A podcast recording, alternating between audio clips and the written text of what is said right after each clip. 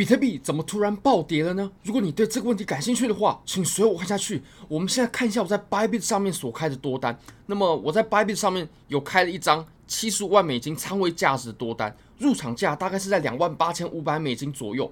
我们来看一下获益的部分好了。今天呢，其实最高点啊，比特币有冲到三万一千多美金，当时的获益呢就相当相当丰厚了。那么我们刚刚在短时间之内就往下砸了一千多美金，这是相当可怕的幅度。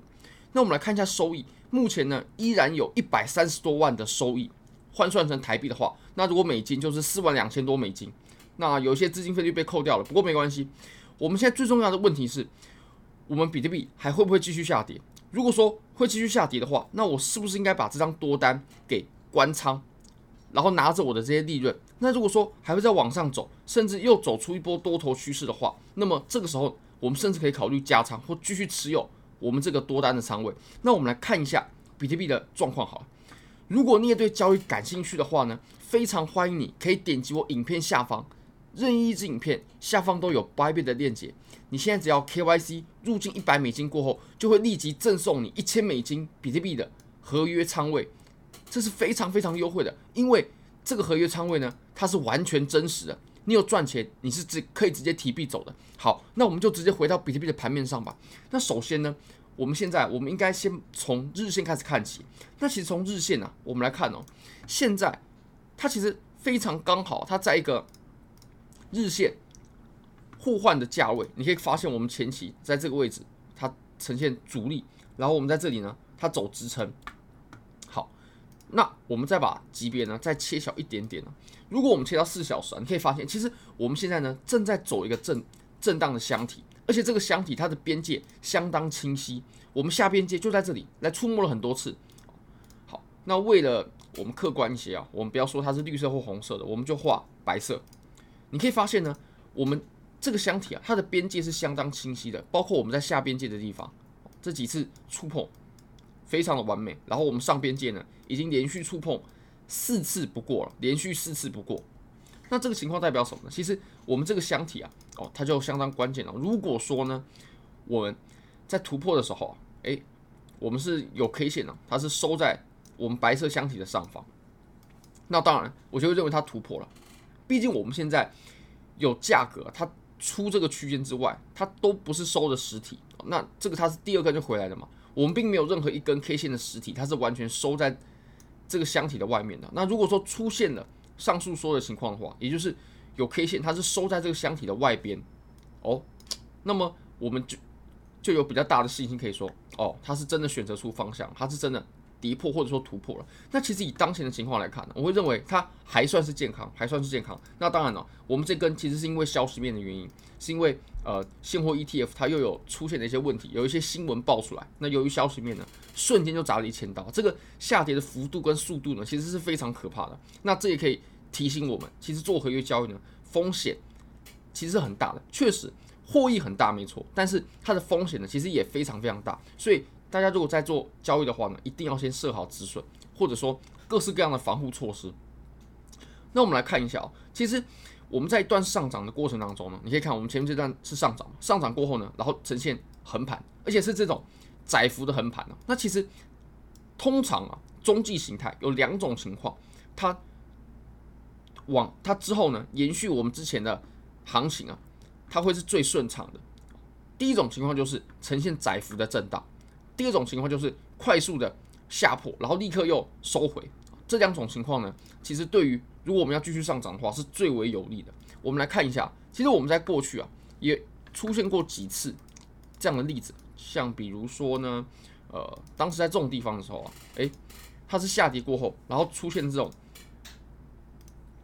很窄幅的震荡，然后呢，还有我们在前面的这种位置上涨过后呢，然后出现了窄幅的震荡，当然了。中间是不能有这种呃太大的阴线的量能出现，那通常我们就继续再往上涨。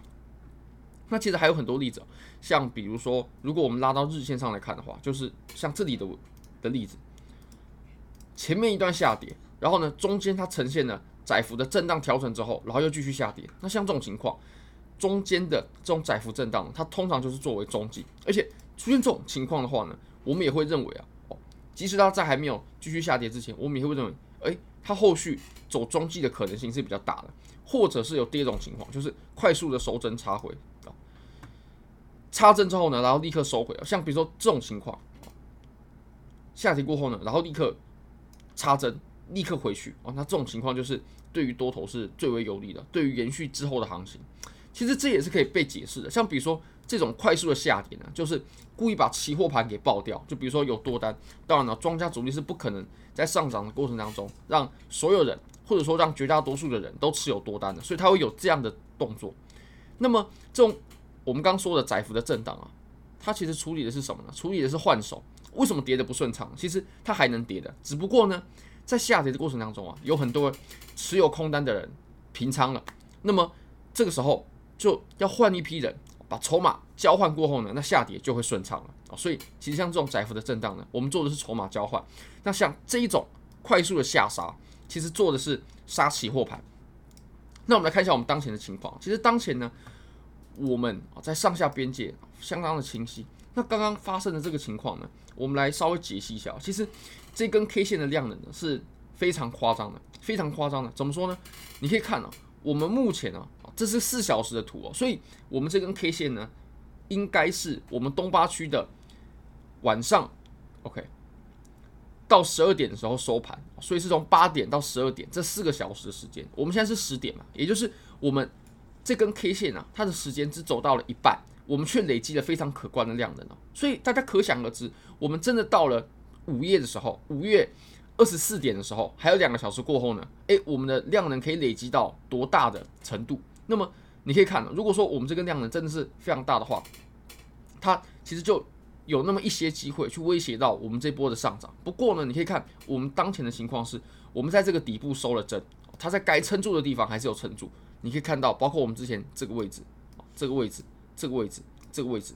那其实我们在这个位置撑住，如果说它撑住了，那即使爆大量，那我们也还可以在这个地方停留震荡，因为毕竟这个是短期消息面的影响嘛。但如果说我们爆了这么大的量之后呢，然后我们有 K 线是收在下方的，或者是说我们在之后的四小时有看到完美一整根收在下方的 K 线的话呢，那这个这种状况我们就要提起最大的警惕。那如果说有出现这种情况的话，那我也会把我的多单呢给直接给平仓离场。好，那其实。我们来看一下美股。其实刚刚在暴跌的时候，我第一件关心的事情就是美股。美股有没有跌呢？没有，它还在创新高，是创了我们这一段上涨以来的新高。那肯定就不是美股的问题哦，肯定就是比特币的问题。后来我一查才知道，哦，原来是哦，美国那边有新闻说，比特币的现货 ETF 呢，好像申请上有出现一些问题。所以我们可以仔细观察一下，在这个位置它有没有出这个区间之外呢？如果说有的话，那这波上涨。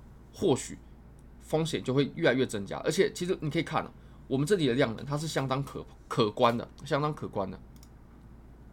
好，非常感谢各位，非常欢迎各位可以帮我的影片点赞、订阅、分享、开启小铃铛，就是对我最大的支持，真的非常非常感谢各位，拜拜。